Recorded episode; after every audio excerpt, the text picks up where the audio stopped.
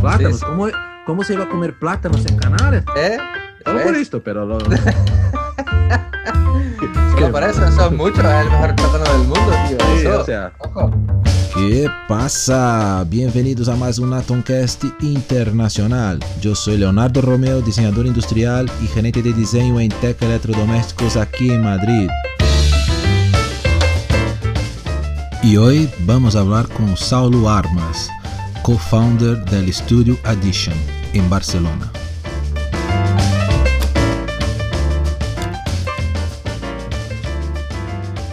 Mira, yo quería empezar contigo ya hablando un poco del tema de, de 3D para empezar. Y creo que la pregunta que, todos que, que gustan el tema de, de la impresión 3D siempre están haciendo, al final, ¿la impresión 3D va o no va? es un poco mi, la, la, la, percepción que tengo de mucha gente. Al final se, se empezó a hablar hace mucho tiempo, ¿no? ni sé cuándo yo empecé a escuchar de las impresoras, FDM todo que joder, la, el futuro vamos a tener todo en impresión 3D, vamos a bajar productos desde casa, voy a tener una taza y no sé qué, y la cosa va, va, va, va, y al mismo tiempo no va, es un poco raro la cosa, entonces no sé qué, qué, qué dirías tú sobre esto, que estás ahí mucho más involucrado. ya, a ver, la respuesta rápida y sencilla es sí, va. Bueno, Para bueno. mí, no, no, yo creo que, que, sí que va. Lo que pasa es que tiene muchos matices, es decir, eh, hay muchas tecnologías y cada tecnología tiene su, su, uso ¿no? y su utilidad. Entonces el problema aquí yo creo que ha sido pues creer que estas impresoras FDM de casa van a ser capaces de hacer todo lo que necesitamos y desde casa y tal. Y no es tan así. Todavía hay, que, hay una parte del proceso que hay que saber, hay que tener algunas naciones mínimas ¿no? de, impresión 3D y tal. Eh, pero al final son muy básicas. El, el, el, tema aquí es que hay muchas otras eh, tecnologías que sí que son mucho más polivalentes, que se pueden usar tanto de prototipado como pieza final, que es lo que nosotros estamos intentando hacer, ¿no? Haciendo push sí, a que claro. estas piezas ya no sean de prototipado, sino que sean de pieza final, porque tienen las propiedades mecánicas que necesitan. Y si no necesita quizás un, un visual súper, yo qué sé, Nosotros, guay, exacto. final, o sea, funciona. Si es una pieza principalmente técnica, no, no hace falta que sea eh, inyectada o en otro proceso más, que tarda mucho más, ¿no? Muchas veces. Exacto, pero por ejemplo, nosotros durante todo un proceso de, de, de, de diseño, que al final se imprime a lo mejor con Multijet, que es la, que tiene propiedades mecánicas muy buenas y tal, siempre, siempre pasamos por el proceso, siempre la imprimimos en FDM, por ejemplo, para ver temas volumétricos, para cogerla en la mano. Sabemos que no va a funcionar a nivel mecánico, pero muchas veces imprimimos partes o la pieza entera, pues para tenerla en la mano, para mm, ponerla al lado del elemento con el que va a estar o a compartir. Entonces podemos decir que la FDM hoy es como el, el prototipo de la Multijet o de la SLS, algo así. Para, nosotros, para nosotros lo es, para nosotros es como el primer step Joder. acercarnos así volumétricamente y, y, en físico, porque para nosotros tocar es muy importante, como tú lo sabrás, ¿no? Como diseñador, al final Claro, claro. to- tocar, tenerlo, mmm, que no, que de repente en el 3D lo ves bien, lo imprimes y dices, hostia, pues igual está muy grande, o hostia, está muy pequeño, no sé, vamos a tocar allí. Entonces es el primer step, Sí. es un print rápido, da igual que no soporte fuerzas de ningún tipo, da igual que esté feo, por decirlo de alguna manera, ¿no? Con sus Sí, sí, de tal, da igual, eh, pero es parte del proceso. Pero eso es, por, es un poco por tiempo y coste también, o solo porque por, por una facilidad? ¿Qué, qué, ¿Por qué al final la FDM no hacer ya un prototipo en la propia, en, en el proceso final, por ejemplo, en, en Multijet o, o lo que sea? Acabamos haciéndolo, ¿eh? pero las primeras no, porque, sobre todo por tiempo, porque al final haces un chop chop de la pieza o lo que sea y la imprimes sobre la marcha al lado tuyo, no tienes que esperar a tener más piezas, ¿no? Para que te salga rentable imprimir a lo mejor un bucket de HP, pues tienes que tenerlo más o menos lleno, etcétera, etcétera. Hay unos tiempos de, de printing, de cooling, de limpieza, que en la FDM no están. En la FDM básicamente hoy en día nosotros tenemos una china, una FDM china, no es ni siquiera una, crea- una Creality y, y ha salido buenísima y es casi, casi, casi plug and play. Y entonces, claro, Guay. te quita muchos dolores de cabeza, mucho tiempo, le das a imprimir y nada, por la tarde o al día siguiente ya... Sí, ya lo tienes. Tienes No, no tiene que enfriar la pieza, sacar, Exacto. limpiar, o sea, es mucho más. eh, Te, te tiene algunas, algunas dificultades del proceso, pero al final te, te facilita, ¿no? Sí, que... al final si tienes que em, esperar a, que a tener más piezas para imprimir, para que el bucket sea rentable, se te alargan mucho los tiempos. Aquí no necesitas tener, mm, lo haces on demand cuando lo tienes, cuando lo necesitas, lo imprimes y ya está. Tarda lo que tarda en imprimir, el coste bajísimo. Eh, estamos hablando de una impresora que costó creo que 500 euros y el, y el, esto de, de, PLA o de ABS pues son 20, 30 euros como máximo. ah, vale, lo, lo hilo para, para hacer la el, el, Sí, el hilo. Entonces, claro, a nivel de tiempos y de costes es una tontería. no, no, es interesante porque ves que, que, hoy ya tenemos prototipos de la prototipadora, ¿no? Entre comillas. Sí. me, me, quedó interesante el tema. Guay. ¿Y qué piensas que, que falta eh, para, para una mejor aceptación del mercado de, de, la impresión 3D? Que la gente, bueno, yo podría tener, no sé, desde la parte más técnica que quizás sea lo, mercado más fácil de entrar con piezas técnicas que no necesiten un buen acabado, o el mercado más de, de, de, piezas finales, pero con acabados más especiales, ¿no? ¿Qué piensas que, que falta esto? ¿Es, ¿Es, es, más gente haciendo proyectos 3D, piezas 3D, o es tecnología que todavía falta algo? ¿Tienes alguna idea en su cabeza de esto o, es difícil? No, sí, yo lo veo bastante claro en el sentido de que falta primero que, las empresas empiecen a creer del todo, que ya está pasando ¿eh? cada vez más, pero que se empiecen a creer del, a creer del todo las posibilidades reales de, la impresión 3D, que muchas veces no la ven, precisamente por el concepto que hablábamos antes de que tienen muy en, mente FDM o SLS de las antiguas que no podían tener ningún tipo de carga aplicada porque se partían, lo que. Esto ha cambiado mucho en los últimos años. Entonces, primero que las empresas se lo acaben de creer, que poco a poco va pasando y sí.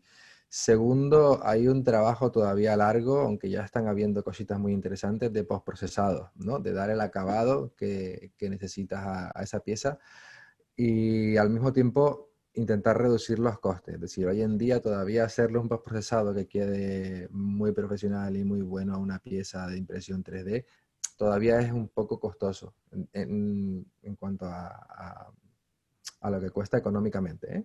Sí, sí, para, para los Claro, no es lo mismo. Si tú inyectas una pieza del color que toca, es que esa pieza ni la, ni, la pintas ni nada, ya está.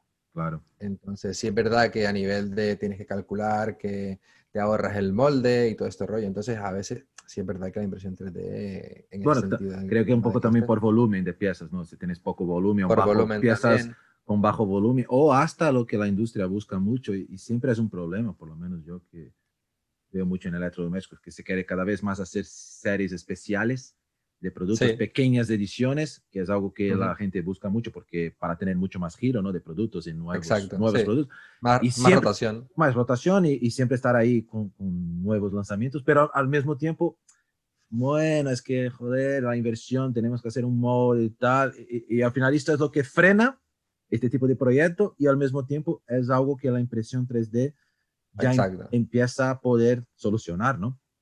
Sí, al final es eso, al final son como dos líneas que se van a encontrar, ¿no? Es decir, por un lado, em, hay más temas de series cortas y sobre todo personalización, customización y cosas más especializadas, ¿no? Que lo que hacen es que reducen mucho, ya no es... Mm, eh, producción a mansalva ahí de grandes de producciones de miles y miles de piezas, sino que eso se está cortando. Y por otro lado, la impresión que llega que cada vez está más diseñada o más pensada para hacer producción.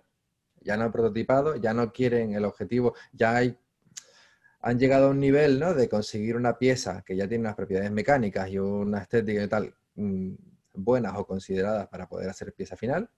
Y ahora solamente queda eh, pues ir rebajando precios y aumentando la capacidad productiva de producción, que es lo que está pasando. Sí, sí. No, y al final se, van encontrando. Claro, no, y al final también tiene además un, factor mejor en la impresión es que también no tiene tantos problemas, eh, es mucho más libre, ¿no? A nivel de formas. Puedes hacer un montón de cosas que en un proceso de inyección necesita los ángulos de salida, un cajón ahí para entrar, o sea, es mucho más complejo y te limita un poco. Y la impresión es verdad que, que, que los límites son pequeños, ¿no? o sea, puedes hacer lo que quieras. Sí, al final los límites es lo que te quepa en, el bucket, aunque siempre puedes cortar piezas, ¿no? Y luego, y luego pegar. Y aparte de esto, que también es cierto, la libertad que te da para a la hora de generar nuevas geometrías, lo que sea, a la hora de personalizar o de customizar también te da mucha libertad, porque para customizar o personalizar una pieza que va inyectada, la inversión de cada una de las piezas es inviable. Sin embargo, en, impresión 3D, una pieza que pone Leo y una pieza y la misma pieza que pone Saulo vale lo mismo. No hay una inversión extra. O sea, da igual. Vale lo que vale y ya está. Y yo creo que van por ahí los tiros. En el futuro cada vez va más personalización porque la gente quiere su producto. Y si pueden estar incluidos en el proceso de diseño, mejor. La gente tiene como ganas de... De ah, tocar y de dar su toque, ¿no? Exacto. no, no, es eh, verdad. y una cosa que yo nunca he entendido que en la industria se hace moldes ahí o, troqueles para millones de piezas, muchas veces por el material, porque ahí coges el mejor acero, el mejor troquel, o sea, al final puedes hacer millones y al final no hace millones. algunos, algunos sí, eh, yo he trabajado con productos que hemos hecho millones de productos, es verdad, pero otros no. Al final, yo qué sé, se hace un, un molde más común que tiene una, una vida mucho más larga, ¿no? Voy a hacer, yo qué sé, cuántos millones de, de, bueno, de knobs, por ejemplo, de mandos de, de, honor, por ejemplo. Y no, lo, no llega a ser. Entonces al final gasta una pasta de inversión para hacer un super mod y no lo utiliza. Y muchas veces podría hasta hacer un, un mod de, impreso en 3D, por ejemplo, para un, un volumen más bajo claro. y, y, mucho más rápido. Y, y, después, vale, vas a romper el mod después de Extend, vale, hacemos un nuevo producto, o sea, un facelift, yo qué sé. Entonces, y, pero la gente no, todavía yo no, no veo este... El problema yo creo que va a estar en las industrias que lleven más años, en las industrias que lleven más tiempo y más años haciendo sus procesos de fabricación de, toda la vida, ahí es donde va, va, a costar más entrar. Pero es lo que tú dices, están como sobredimensionando, por así decirlo, eh, el molde o incluso el coste del proyecto y esto, y al final no, no, para una vida útil que no, va, no es la que es que al final no, va a ser tanta. Al final es una, después de un, dos años, tiene ahí un montón de acero basura, ¿sabes? Que no tiene uso. No, quería aprovechar, bueno, tú hemos visto un montón de cosas ahí de, de Addition eh, por, la, por Instagram principalmente, que, que acompañan mucho y hablamos, claro, nosotros con proyectos.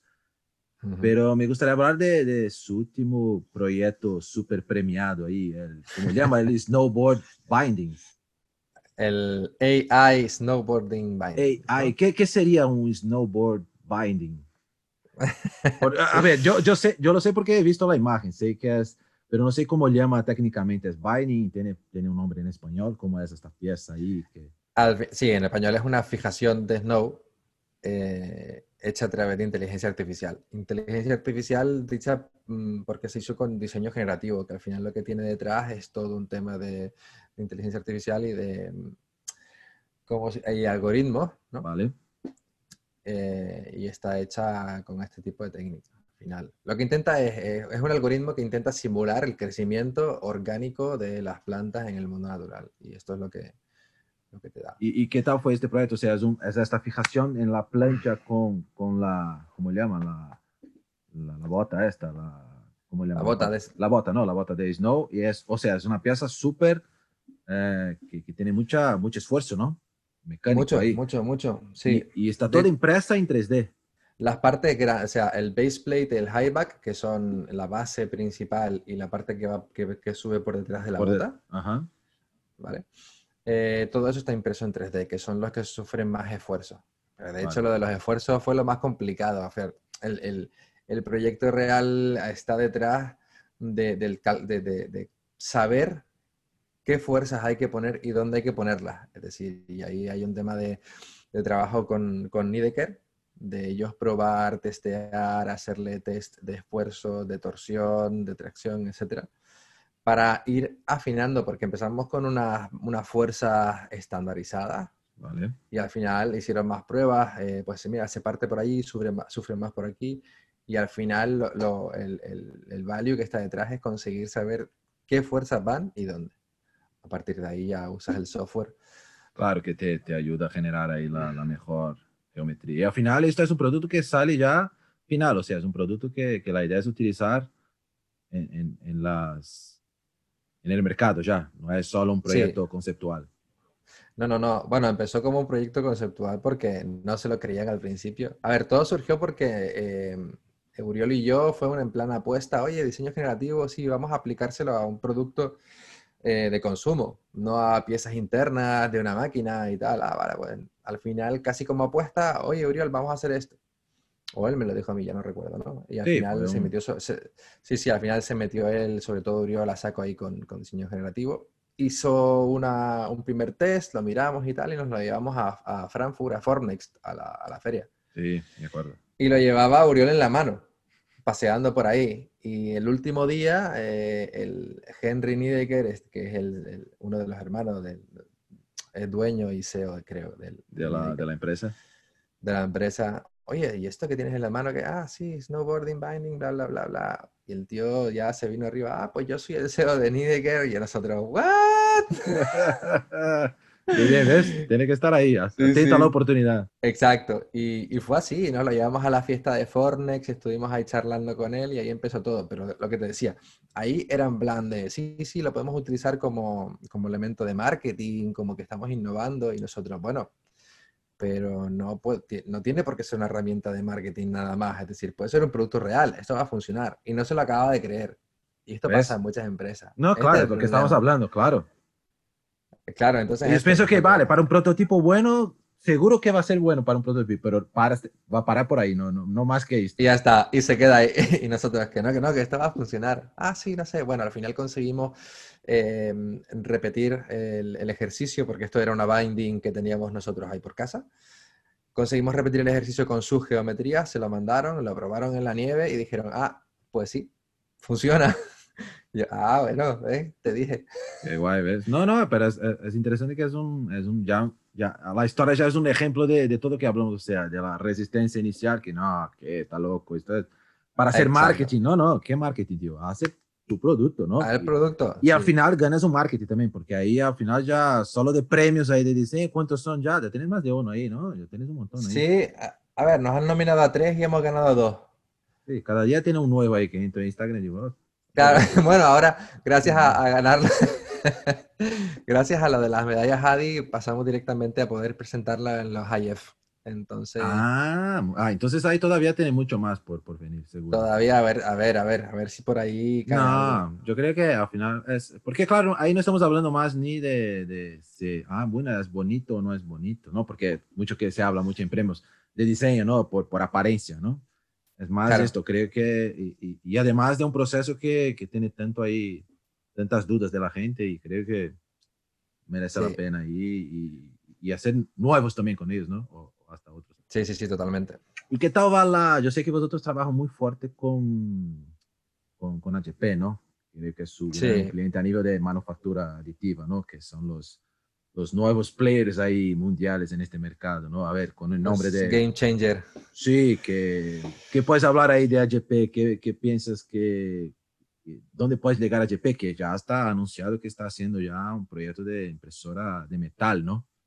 Sí, y sí, sí. ya en, en, visión ahí este mercado. Entonces, ¿qué, ¿cómo ves a HP ahí? La, la tecnología es, es realmente distinta, la, la, bueno, la actual, ¿no? La Multi-Head Fusion ahí, que es la más, más conocida ahora, es realmente más, es mejor, distinta de la competencia. ¿Qué, qué, ¿Cómo lo ves tú que estás muy cerca de ellos ahí en el mercado ahora? A ver, eh, la mejor no sé porque dependiendo para qué cada, para cada proyecto o cada fase del proyecto dependerá, ¿no? ¿Cuál es la mejor eh, opción?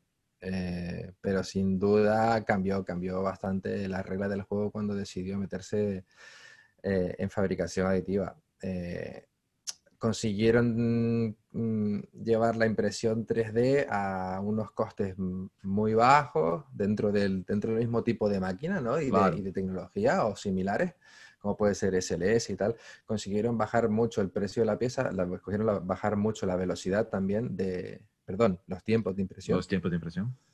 Exacto. Y luego mejorar, por otro lado, mucho la, las propiedades mecánicas de, la, mecánicas de la pieza, que es un poco lo que se estaba echando en falta ¿no? a nivel de plásticos en impresión 3D. Y para nosotros sí, fue un game changer. Fue, pasabas a ser piezas que realmente tenían, podían soportar la, las fuerzas que puede soportar una pieza de, plástico, de, de inyección, ¿no? Y, sin duda, eh, aparte que es una empresa muy grande y puede, puede poner mucha inversión, ¿no? Eh, sin duda cambió el juego. Y ahora con el tema de metal, sí que si vas en, en, las ferias anteriores ya estaban llevando piezas metálicas impresas todavía pequeñitas, porque sí. al final lo que intentas es ¿no? Eh, vas, empezar de una de un empiezas de un área mucho más controlada. Claro. No, y va subiendo, que fue lo que empezó también con la de plástico y que pasa con todas las tecnologías. Empieza con una zona más controlada, más pequeña, y entonces empieza a partir de ahí a, crecer aumentar la, la, la área de, de impresión, ¿no? De- de que no necesitas. Exacto, exacto. Y bueno, lo que hicieron fue utilizar el expertise que tenían en 2D, de poder ser súper precisos en dónde echar la tinta Sí. encima del polvo y mezclaron la fabricación aditiva con eso y para mí uno de los mejores productos a nivel de, de fabricación aditiva. O sea, básicamente se han aprovechado de su propia tecnología 2D. Es Exacto. que es interesante esto, ¿no? No, no es que han hecho algo distinto, no, se han, se han salido, se han partido de algo ya que tenía mucho conocimiento, claro. HP es HP, Sí. ¿no? Siempre va a ser la...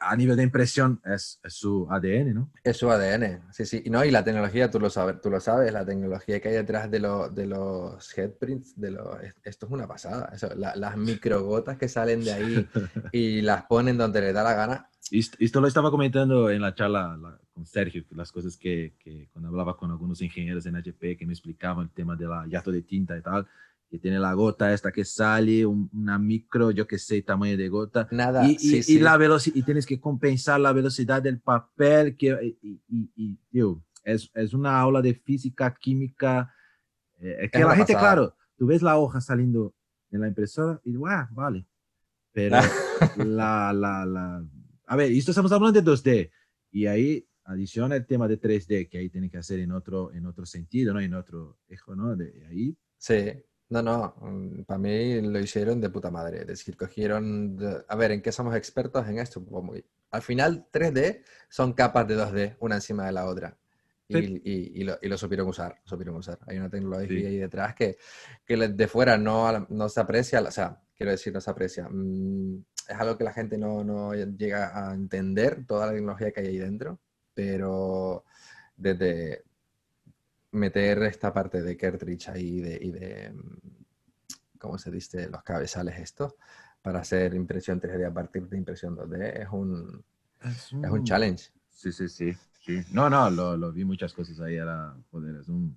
Solo la. la, la bueno, toda la, la parte de, de pruebas que tiene ahí es una locura, ¿no? Es un, es un mundo aparte, ¿no? Para un Sí, sí, sí, producto, es ¿no? Que estamos hablando. Entonces. Y, no, y a- además, o sea, hablamos de, de- del Snowboard Vine, que fue este más ahí, más reciente, pero vosotros también han, han trabajado mucho con el tema de impresión 3D, que, que hasta había puesto en su, bueno, en su, su historia un poco el tema de COVID también, ¿no? Vosotros han trabajado un poco Ajá. con el tema cuando empezó todo el caos aquí, principalmente en España, ¿no? En Europa, Italia, España. Y vosotros han hecho algunos, algunos proyectos interesantes ahí también, ¿no? De- no sé, ¿qué puedes contar ahí? ¿Qué, qué piensas que sea? A ver, yo creo que lo más interesante que nos pasó, bueno, fueron dos cosas. Uno fue una máscara que hicimos para conectarla directamente a la máscara CPAP, ah, perdón, a las máquinas CPAP, ¿no? Que para mm, eh, ya gente con COVID que necesitará eh, asistencia a la hora de respirar, Oxígeno o algo así. Oxígeno, presión para los pulmones, entonces era una máscara que te cogía bien toda la boca y la nariz, Ajá. iba que tenía que ir agarrada en la cabeza y tal. Esto surgió porque se, mm, que había la posibilidad de que se quedaran sin poder abastecer de este tipo de máscaras o de mascarillas a los hospitales porque no iban a poder salir fuera a comprarlas y se iban a quedar sin stock aquí en principio. Fue como una previsión. Entonces nos juntamos con otra empresa que ellos tenían también como una especie de máquina CPAP pero portátil que la podía, para poder mover a los, a los pacientes ¿no? con la camilla. Y fue un proyecto muy interesante que al final quedó ahí porque no quedaron, o sea, no hubo falta, esta falta de stock. Y al final, eh, otra cosa que aprendimos es a medida que van avanzando los proyectos en, en- en el entorno de la medicina, más se complican y van saliendo cosas nuevas y no, ahora esto, ahora cambia lo otro. Unas partes de TPU que teníamos, que es el flexible, pero que tocaban la cara, eh, no podían ser rugosas como salen de la máquina. Vale, claro. Entonces por- por conseguimos, conforto, ¿no? conseguimos, exacto, conseguimos hacerles un chemical polish, eso al final consiguió pasar el, el test y al final, bueno, entre una cosa y la otra, al final tampoco podía ser transparente porque tenían que verle la boca al paciente por si pasaba algo o lo que sea. Entonces Joder. nos fuimos encontrando con stoppers así, pero el ejercicio fue muy, fue muy guay. Y el segundo, que para mí también fue súper interesante, fue mm, el diseño este de, mm, de los conectores para la máscara de Decathlon. Ah, Decathlon, sí, sí. Esto, esto es lo que me acuerdo más, sí, que fue.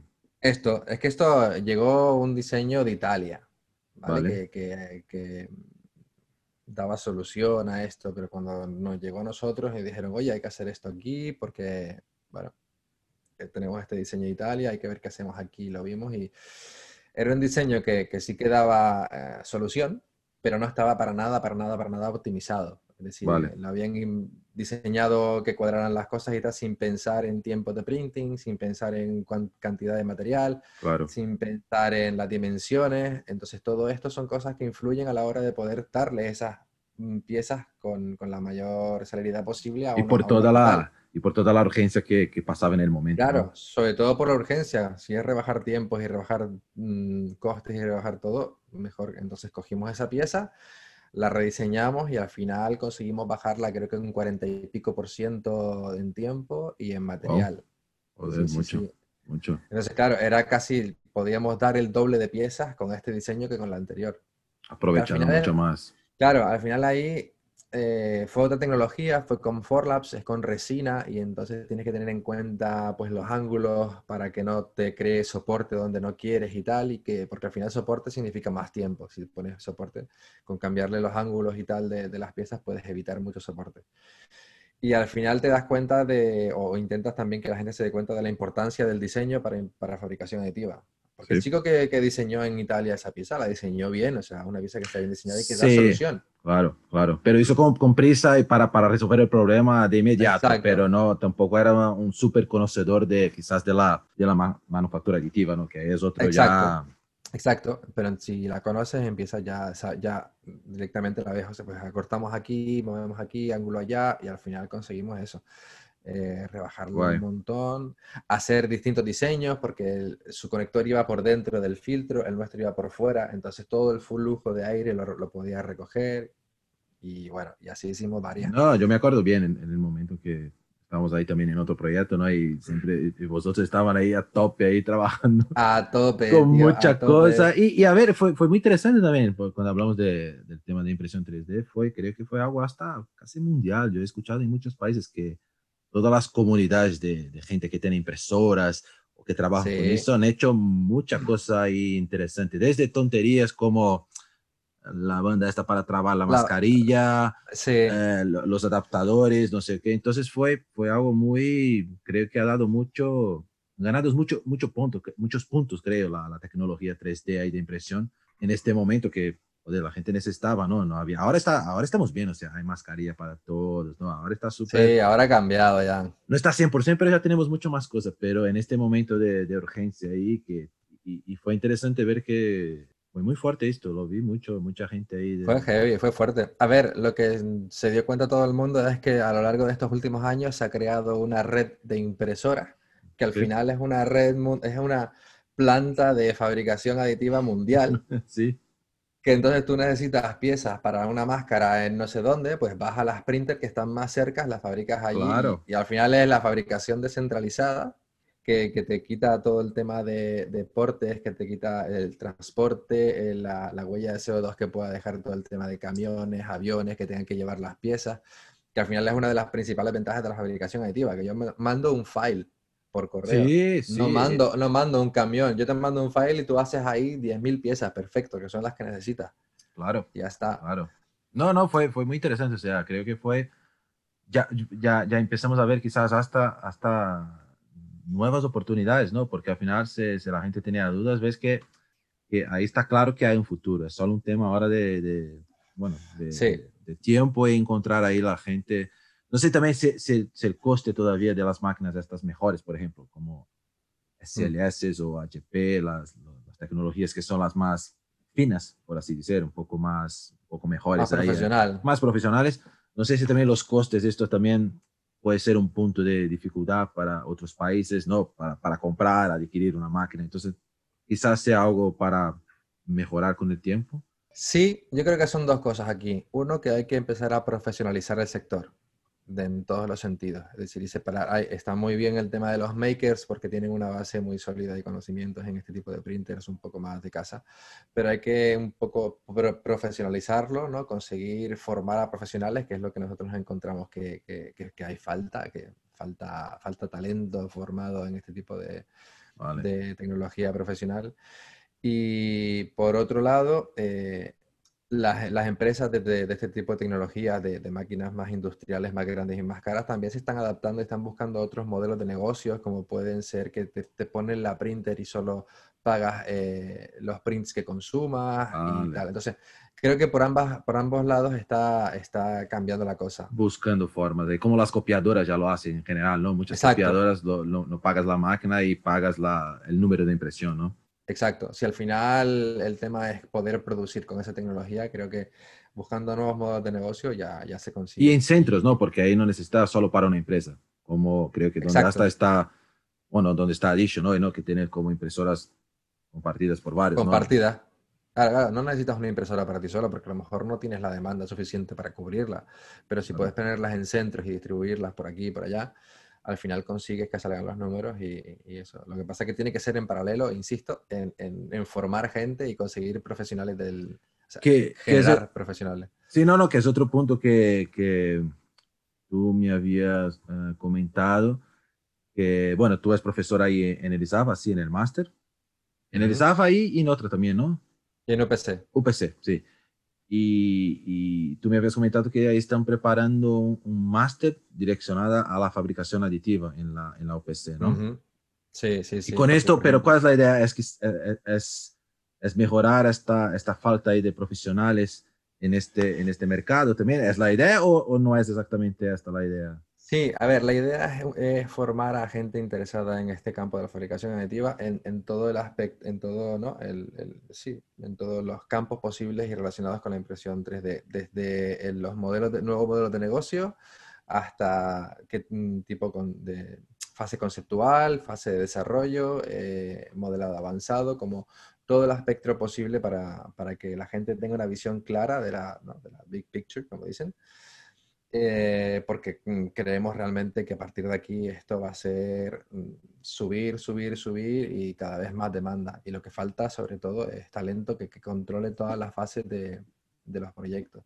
No solamente eso, no solamente modelar y hacer diseño generativo o saber modelar para impresión 3D, claro, sino saber qué tipo de, de, modelos de negocios eh, pueden haber, hayan habido, habrán en el futuro, etcétera. Un poco tener la imagen entera. Esto es lo que se intenta con el máster, que creo que para mí es súper interesante porque si le dices, mira, para, para, para, impresión 3D tienes que diseñar así, tienes que modelar así y tienes que cambiarlo. Perfecto, la parte de diseño está como la gente haciendo mucho hincapié.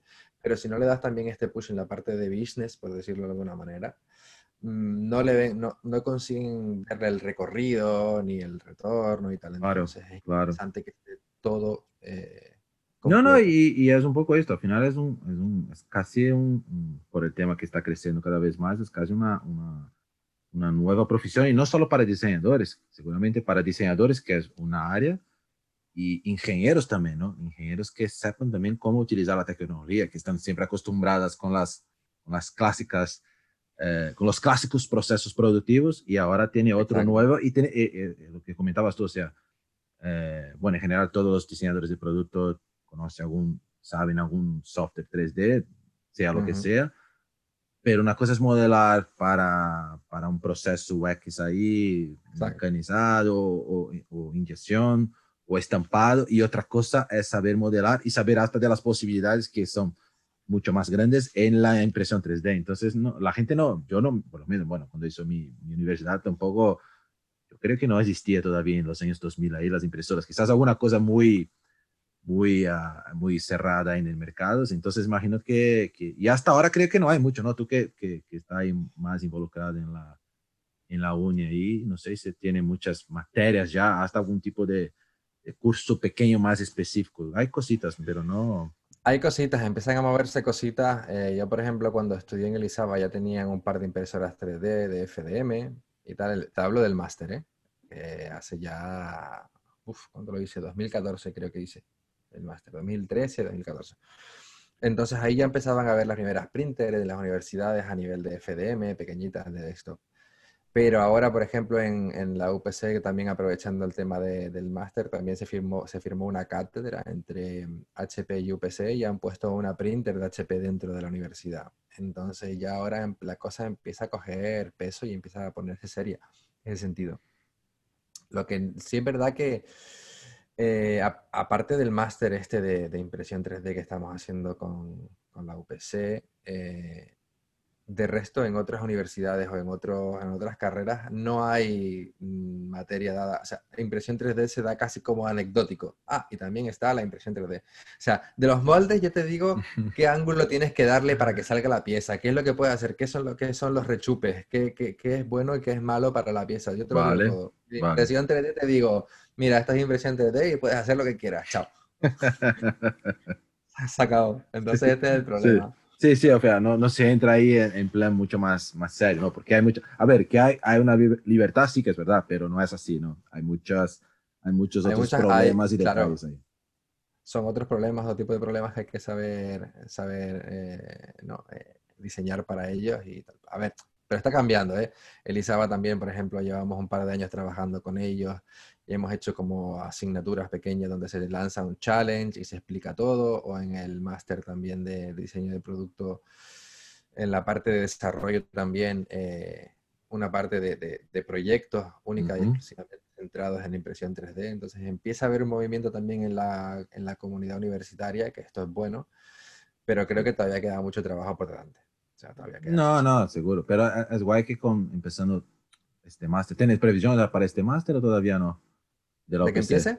Sí, de que empiece, o todavía estás ahí montando. Pues ahora, con, a ver, con todo el COVID, eh, no sabemos muy bien lo que va a pasar, pero estaba planeado que empezara en enero, febrero. Eh, del 21, ¿no? Sí, o sea, ya. no, no, no, bueno, porque por lo menos queda, queda aquí documentado cuando, cuando empezaría. Sí, sí, a principios del año que viene debería empezar si el COVID lo permite y, y todo va bien. Que claro, ahora con todo esto, pues no. Ah, no, no, claro, ha cambiado un poco, poco de escenario. No, no, pero creo que es así. Al final, creo que si la, la propia universidad empieza con esto y, cada vez más, y, con la ayuda esta, por ejemplo, de HP, que pone una impresora ahí, seguramente HP va a intentar en otro sitio, o, o, o la competencia de HP va, va, a querer hacer algún tipo de, de, de cooperación ahí con otras universidades. Al final, solo vamos a ganar. Sí, a ver, sería lo ideal. Lo ideal sería que la competencia, que Carbon, que, que, este, que Stratasys y todas cada, cada uno tirara con una universidad distinta y se formara ahí como incluso un challenge entre universidades. Eso sería brutal. claro. No, y no solo de diseño. Para mí lo que tiene que estar también en muchos los de ingeniería, porque al final es esta, esta, a ver, la nueva generación que va a tener. No, no. A ver, se puede hacer esta pieza en impresión, cuánto es el volumen, cuál es la dificultad, cuánto tiempo. bueno, o, o, que puedes empezar, muchas veces lo que veo que también es un problema en la industria, que ah, es que va a tardar mucho para arreglar esta pieza, para tener la pieza final. Bueno, no, tiramos quizás con una impresión 3D a ver qué pasa, si no, continuamos o si no, o si, si hay mucho volumen y es más barato al final hacer en, en otros procesos, ok, sin problema, pero si no hay la necesidad o quieres tener algo mucho más exclusivo, bueno, ¿por qué no? O llegar antes al mercado, también hay este tipo de, factores que, intervienen. Es decir, vale, mm, queremos modelar esta pieza y hacer 10 porque van a ser 10.000 unidades o lo que sean y es mejor la inyección, pero a lo mejor eso te retrasa el proyecto no sé cuántos meses, ¿no? Pon tú. A lo mejor la impresión 3D te sale más cara, pero empiezas en el mercado ya el mes que viene. Y a lo mejor tienes que empezar a valorar este tipo de cosas, estos números que antes no estaban, empiezan a estar y tienes que tenerlo en cuenta para saber que qué proceso toca. No, no, está, está, claro. Creo que... Los ingenieros. Después de todo ya me has convencido ahora de, de mi primera pregunta, que, bueno, tenemos un futuro. A ver, estamos ahí, todavía estoy intentando, en, bueno, hacemos, por cierto, hacemos algunos proyectos juntos ahí eh, en Teca tal. Hicimos, bueno, hicimos a nivel, ahora, hasta ahora más a nivel de prototipos, pero sí que es verdad, hicimos no hace mucho la, la basket esta, ¿no? De, de los fregaderos, la wasted basket, la, en inglés llamamos de strainer, la, la, cestilla esta, ¿no? Que va ahí cuando sale la, la, cestilla del agua. Y es verdad que hicimos los prototipos ahí en, en Woodshed, estos, ¿no? Con, con el acabado cromado, que tú tienes ahí un buen proveedor que hace este acabado súper, bueno, es casi una pieza metálica. Y todas las pruebas técnicas de la pieza fueron hechas ahí en Italia con una pieza, una impresión en 3D con el acabado cromado. O sea, acabado básicamente las mismas propiedades de la pieza final. Entonces, fantástico, ¿sabes? Claro, es que eso te da una, o sea, acortas muchísimo los tiempos. No tienes que hacer ni, ni, fabricar ni nada, sino imprimir y procesar y ya está. Y el coste también. Y el coste, y el coste también. Y el tema de poder em, eh, personalizar, ¿no? Hacer lo que comentábamos, por ejemplo, en el momento de hacer tiradas más cortitas para cosas más exclusivas. Esto no te lo puedes permitir con otro tipo de, tecnología. No, no, no, es, hay, hay, hay, recorrido, yo creo que hay recorrido, hay que todavía queda mucho. Y lo, y lo, que vendrá, eh, ojo, que deben ser... Ah, bueno, es que todavía, claro, o sea, vosotros tenéis mucho contacto ahí con HP seguro, pero tampoco sabemos qué está haciendo ahí la, la competencia, segura, seguramente están ahí mirando a HP y pensando que van a hacer para, para yo que sé, romper el mercado nuevamente, ¿no? Seguramente. Yo, es lo bueno. Yo creo que con el metal están, están muy atentos a HP, el resto de, de, las compañías, a ver qué va a hacer. Porque tal y como lo tienen planteado, si buscas por ahí lo que está eh, poniendo HP por ahí, eh, es muy goloso. Es, o sea, es el sistema que ya tienen, que, que, que, ya dominan, pero con otros componentes, otro tipo de polvo, y luego esto lo saca, lo horneas y, acaba de formarse la pieza, ¿no? Entonces, uff, esto puede ser también interesante. No, ¿eh? va a ser, va a ser la, seguramente va a ser la, la, leche ahí, como dicen. sí, sí, sí, sí. Guay. Y, y, bueno, ahora cambiando un poco de, de tema, como, como un canario, un, un, tío, un tío casi africano, como le llamamos ahí en Nácar, puede llegar a, a, a Barna. ¿Qué pasó, tío? No, ¿qué, cómo, ¿Cómo iba el mercado ahí en, en Canarias? ¿Hay, ¿Hay mercado de diseño ahí? Cada vez hay más diseñadores, pero sobre todo a nivel de diseño gráfico. A nivel de ah, industria, de diseño industrial, no debe haberlo. La verdad es que yo hace mucho tiempo que no miro el mercado como está allí, pero es que no, no hay industria como tal. Sí que hay claro. Sí, sí, sí, normal. ¿no? Pero no hay industria allí como tal. La industria fuerte allí es el turismo eh, hay cositas por aquí, o sea, por allí también que se van haciendo, pero no una industria como puede haber en Barcelona o en el norte de España o lo que sea, ¿no? Entonces, bueno, yo a mí me gustó mucho la carrera, tengo todo el tema del diseño industrial, diseño de producto y estuve por ahí. Eh, de cuando acabé la carrera me quedé por allí una temporada buscando y claro, solo veía oportunidades de diseño gráfico, identidad corporativa y esto que también está muy interesante, pero no es lo que quería yo. Entonces dije, bueno, siempre me gustó Barcelona. Dije, pues me voy para Barcelona a probar. Ah, y, a ver, por cierto, también una duda que tengo, a ver, para, a ver, para quien eres de aquí de España ya es más normal, pero para mí desde Brasil el tema de los cursos aquí es que son un poco distintos, ¿no? Porque tú haces ingeniería de diseño industrial o haces ingeniería y después vas para diseño industrial? ¿Cómo, por, qué, ¿Por qué la ingeniería está en...? Porque para nosotros es normal hacer, en Brasil por lo menos, diseño industrial. Ahí puedes hacer producto o gráfico. Hoy se, se cree que está todo, todo más junto, ¿no? Y aquí llama ingeniería. ¿Por qué de esto? ¿Es, un curso de ingeniería también? ¿Cómo? En mi época, que ahora ya también ha cambiado un poco, eh, era había como la ingeniería superior, que dabas un poco más en global todo y, era cinco años, y luego estaban las ingenierías técnicas, que eran como ingenierías más pequeñas de tres años y más especializadas en, distintos sectores, ¿no? Y una de ellas es ingeniería técnica en diseño industrial. Pero era ingeniería, o sea, tenías toda la parte de ingeniería, de cálculo estructural, de todo, no era solamente diseño. Lo que pasa es que la complementaban con el tema de diseño Vale. Que de hecho, que creo que lo, me lo habías comentado tú también, que damos, dábamos la mitad en arquitectura, que era más tema conceptual y más tal, y la parte de ingeniería en la escuela de ingeniería. De un lado más cuadrado y otro un poco más, Exacto, más, abierto, por así decir.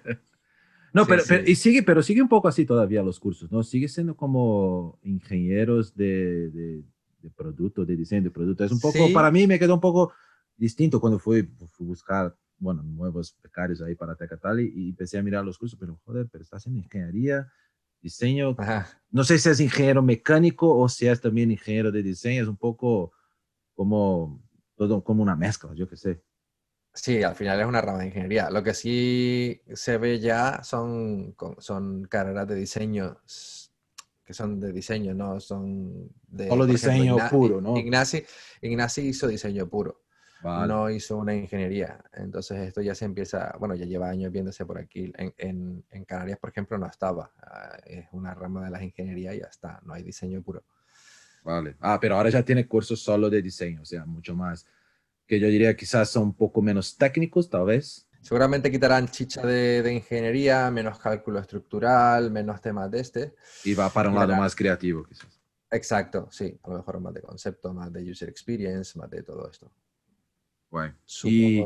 No, no, no, no, es que fue algo que, que, para mí quedó un poco interesante este tema, porque como en Brasil es muy, en general los cursos de, por lo menos en mi época, los, los cursos de diseño estaban mucho más pegados con arquitectura, es mucho más humanas que exactas. Exacto. y, Pero al mismo tiempo sabemos que estamos ahí en, en, el, equilibrio, ¿no? Un poco, somos al mismo tiempo, tenemos, tenemos el lado mucho creativo, mucho artístico y el lado técnico, pero al mismo tiempo yo, yo, yo como hizo el, el, el colegio técnico, entonces yo tenía una base técnica buena. Claro.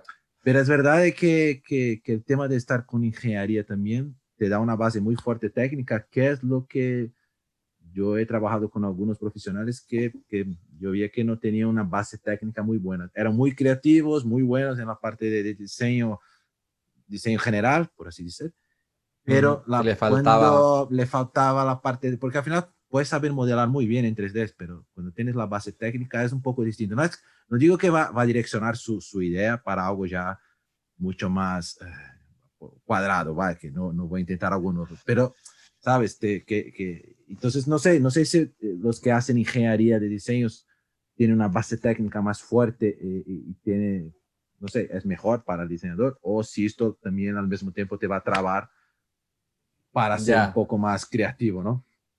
Ya, bueno, al final hay que encontrar el equilibrio. Ahora, por ejemplo, en el ISABA, ahora que lo comentas, sí que hay, lo separan, ¿no?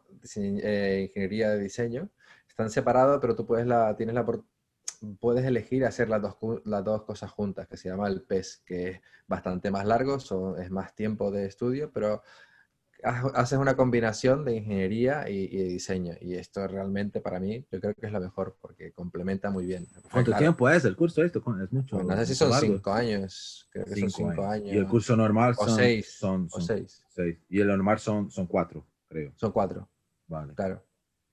No, interesante. Interesante, no, no, me gusta. Y después tú, de, de Canarias, ah, ya has venido directamente a Barcelona para hacer su máster, ¿no? me acuerdo.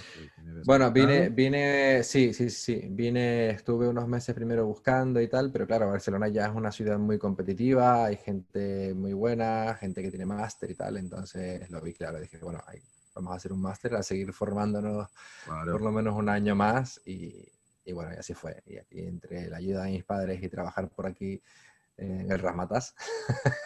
Claro, es normal, bueno, hay que eh, aprovechar. No, no, fue una buena época, ¿eh? Fue una buena época haciendo el máster y tal. Ahora, muy bien. Y sí, nada, después que salí de la universidad ya me quedé trabajando con, con uno de los profes que me dio Rino, que se llama Isaac Saló, ah, en estudio. Está en Barcelona ahí. Sí, en Barcelona. Sí, sí, sí. De hecho, eh, estaban trabajando, o sea, trabajaba a, una calle de, de, Nácar cuando Nácar estaba en, el centro. En la primera oficina, sí. En la primera oficina. Sí, sí, sí, sí. Estaba, estaba muy Y de ahí ya para Nácar. De ahí sí, me, me vine un mes, yo recuerdo que me vine y me fui un mes para Canarias a ver a mis padres y eso porque dejé el otro estudio y me, llamó, me llamaron de Nácar, oye, mira, ¿esto te interesa? Y yo, bueno, sí, claro, voy. De hecho, no, no, dije tampoco ni que estaba en Canarias, digo, ah, sí, ¿cómo tengo que ir? Ah, vente dentro de un par de días. yo, vale, venga, hasta luego. Y ya, compra el billete corriendo y... Vale. Bueno, estaba, estaba aquí cerca ya, perfecto. sí, ya. Sí, sí, no, no.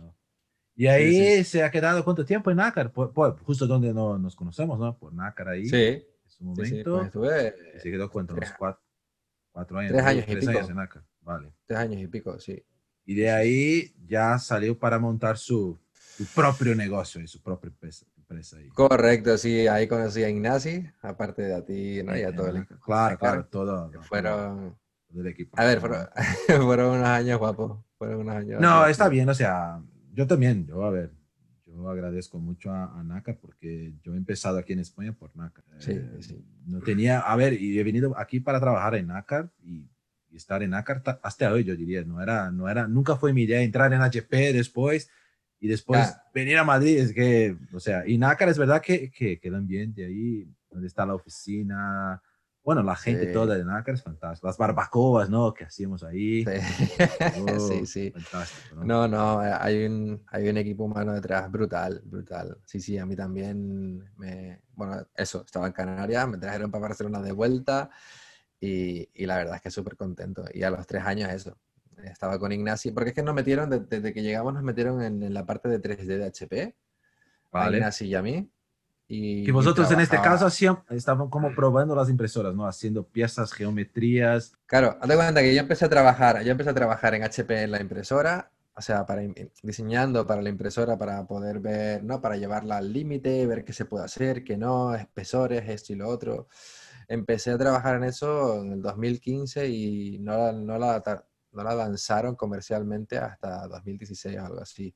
Sí, comercialmente. Entonces, estuvimos en todo, esa, todo esa, ese tiempo antes de lanzarla fue de trabajar con el equipo de R&D, trabajar con el equipo de marketing, de ventas y tal, viendo qué podíamos diseñar para intentar ¿no? enseñar las posibilidades de la, de la, de la, de tecnología.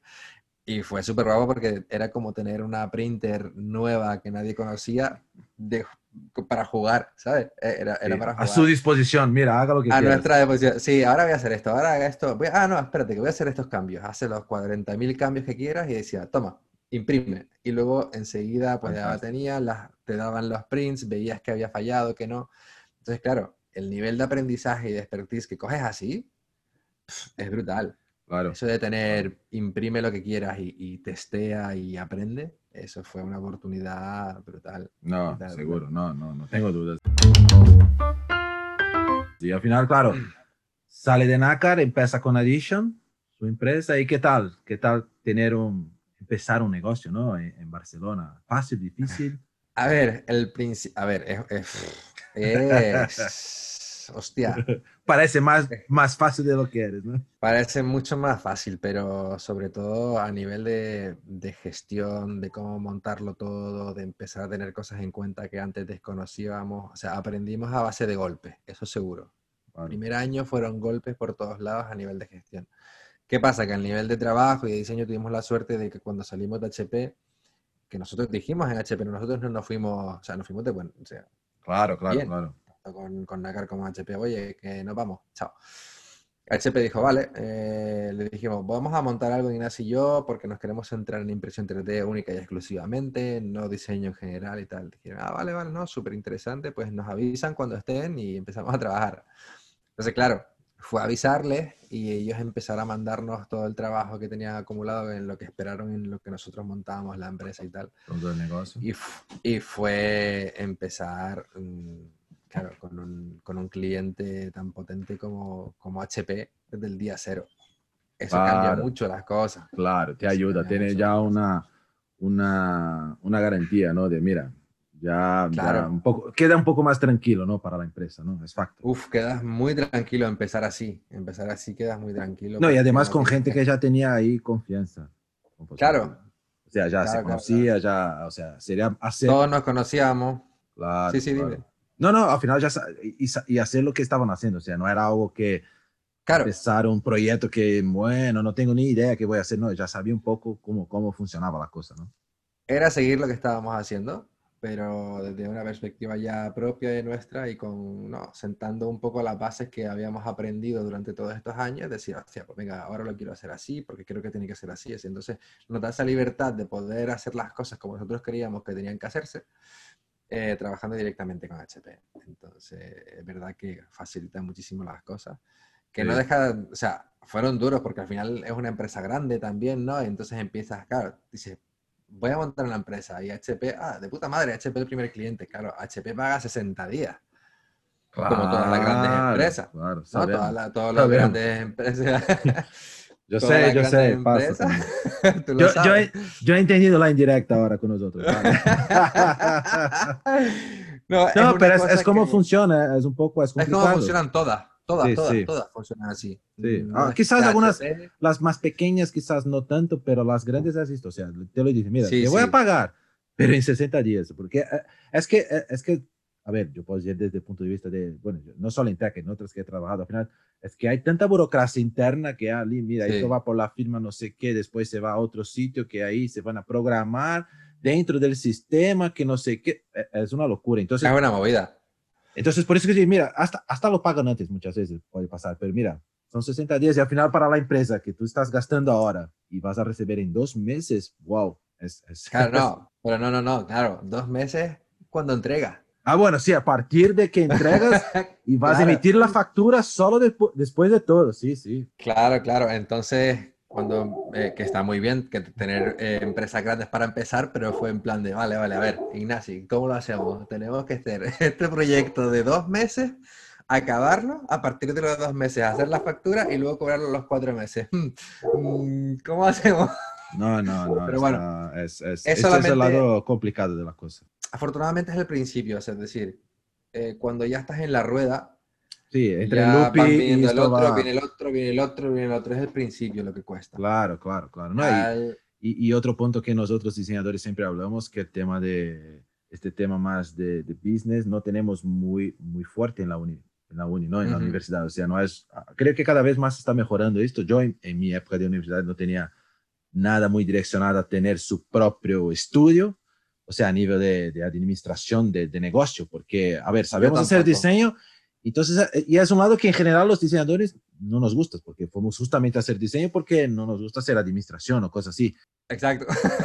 Pero si tú quieres tener su negocio, ganar hasta más dinero y hasta más oportunidades, y es muy complejo. Yo entiendo que yo, yo, yo no he tenido mi estudio todavía, pero tengo toda la noción que es realmente muy complicado. Y vosotros son... Es complicado. Bueno, muy, eh, han tenido mucha, mucha coraje ahí para hacer esto. Y, Enhorabuena, por cierto, porque al final han logrado conseguir, que no es fácil, no son todos los estudios que consiguen ahí se mantener por, por, bueno, conseguirse mantener en, en, el primer año, ¿no? Muchas veces. Sí, sí, sí, sí, sí, la verdad que el primer año siempre parece que es el más jodido de todo, pero bueno, ese ya lo pasamos, estamos en el tercer añito, cumplimos dos años en, en, el 4 de julio. Ah, ¿ves? Joder. mira, la independencia. la independencia, verdad. Uh, bueno, hablamos un montón ya. Y bueno, para terminar, ¿qué, qué quieres decir o qué, o qué piensas uh, del futuro ahí? De, bueno, por cierto, de la impresión 3D, ¿cómo, cómo lo ves ahí? Que, que, bueno, no solo la impresión, o cómo ves Addition ahí en el futuro, con, que, que vosotros pretenden explorar para el futuro ahí en este tema o, o en otros temas que tienen en, en, la mente. Sí, bueno, pues en principio... Mmm como que nos hemos encontrado estos últimos dos añitos de vida que tenemos con, este problema de, que no hay talento formado y tal, lo que hemos de, decidido es, por ejemplo, de aquí en adelante, pues empezar a formar nosotros, a, intentar crear cursos, mm, nuevos modelos de negocio que tengan que ver con la formación específicamente para la fabricación aditiva, que creo que es algo que los, estos... Mm, cinco o diez primeros años de aquí en adelante va a estar muy fuerte y muy demandado. Y por otro lado va a ser también, eh, creo que aparte de poder dar servicios, ¿no? O consultoría, que es lo que ya hacemos, mmm, lo que queremos es intentar empezar a crear productos propios que un poco den soporte a todo eso que nosotros eh, decimos a la gente y pregonamos. Oye, no, mira que con esto lo puedes hacer. Ah, ¿y tu producto? Ah, no tengo. Bueno, pues igual... Además que nos apetece ya, porque siempre está súper... tenemos proyectos muy guay, muy chulos, eh, pero queremos decir un día sentarnos y decir, oye, quiero hacer esto. Claro. ¿Por qué? Porque... Porque nos gusta y ya está. Porque nos gusta, nos divertimos con esto y creemos que es una aplicación interesante de la fabricación aditiva. Entonces, esto es lo que a partir de, de este año que viene, si todo va bien y el COVID no sí. nos deja y nos afloja ayuda, un poco, claro. Seguro. queremos empezar a, hacer este tipo de ejercicio. Genial, sí, sí. genial. No, no, y seguramente vamos a ir desde, bueno, desde TEC ahí seguramente hacer más proyectos con vosotros también, que, que ha sido súper súper guay. Por cierto, vamos a tener lanzamientos ahí el próximo año, todavía no, no, está abierto al mercado, pero vamos a empezar ahí poquito a poco con cosas. Lanzamiento para... muy, muy interesante, ¿eh? Sí, muy, bueno, un camino distinto que, que de Addition también, y, y, ojalá va a ser mucho suceso en el mercado. Bueno, te agradecer mucho por, por su tiempo, por, Gracias a ti, Leo, por invitarme. Por toda la charla, guay. Bueno, ¿será que, será que no, no, no, nos gusta hablar a ti y a mí? No, hablamos todos los días. Digo, joder, ahora tengo, ahora tengo que hablar en plan serio con él. ¿Qué voy a hablar? Nunca hablamos, solo hablamos mierdas, tío. Hablamos una hora, para, una hora para hablar de un tema de proyecto. Es fantástico, es fantástico. Es maravilloso, pero es que si nos quitan eso, Leo, ya que nos queda. No, y a ver, es el, mejor momento del día. Claro, no, y, y, yo me acuerdo que he buscado a vosotros en su momento por esto, o sea, primero porque sabía de la capacidad técnica y, creativa, pero también por, por las personas, o sea, por ti, por Ignacio, ¿no? bueno, a ver, hablamos tanto de Ignacio, su socio, por cierto, para, que, para quien no, no tiene que quién es este Ignacio. Seguramente va a estar ahí en, en, en, la, en, la, próxima entrevista también, es otro que voy a coger para hablar. Pero gracias por su tiempo, creo que fue una, una bueno, una charla ahí súper interesante para mucha gente, no solo aquí de España, seguramente ahí a ver, va a quedar cada vez más y vas a quedar seguramente conocida en Brasil ahí también, por cierto. Bueno, hola Brasil. Ponemos una foto, una foto guay ahí del canario, mira. famoso. Tengo pendiente, tengo pendiente ir. De hecho, hice el, eh, muchos de los proyectos del máster los hice con un brasileño que se llama Alan, Alan Niski. Y, y quedó, quedó pendiente ir para allá, así que no sé, tengo que ir a Brasil en cuanto pueda. No, todavía tiene que pasar aquí por Madrid. Ya, antes, ¿no? Madrid me queda más cerca. Sí, es un poco más fácil, ¿no? Todavía. En este momento Brasil también con el tema COVID está complicado. Eh, va, va, a tardar un pelín más que aquí, creo, con, con, bueno, con nuestro superpresidente. No, no voy a entrar en esto, deja. no, no, vamos a, vamos a, dejarlo ahí. Pero, tío, muchas gracias eh, por el tiempo y seguro que vamos hablando ahí. Tenemos mucho que hablar, por cierto. Perfecto, no. ya, ya, ya. No, gracias a ti, Leo. Gracias a ti. La verdad es que está guay esta iniciativa.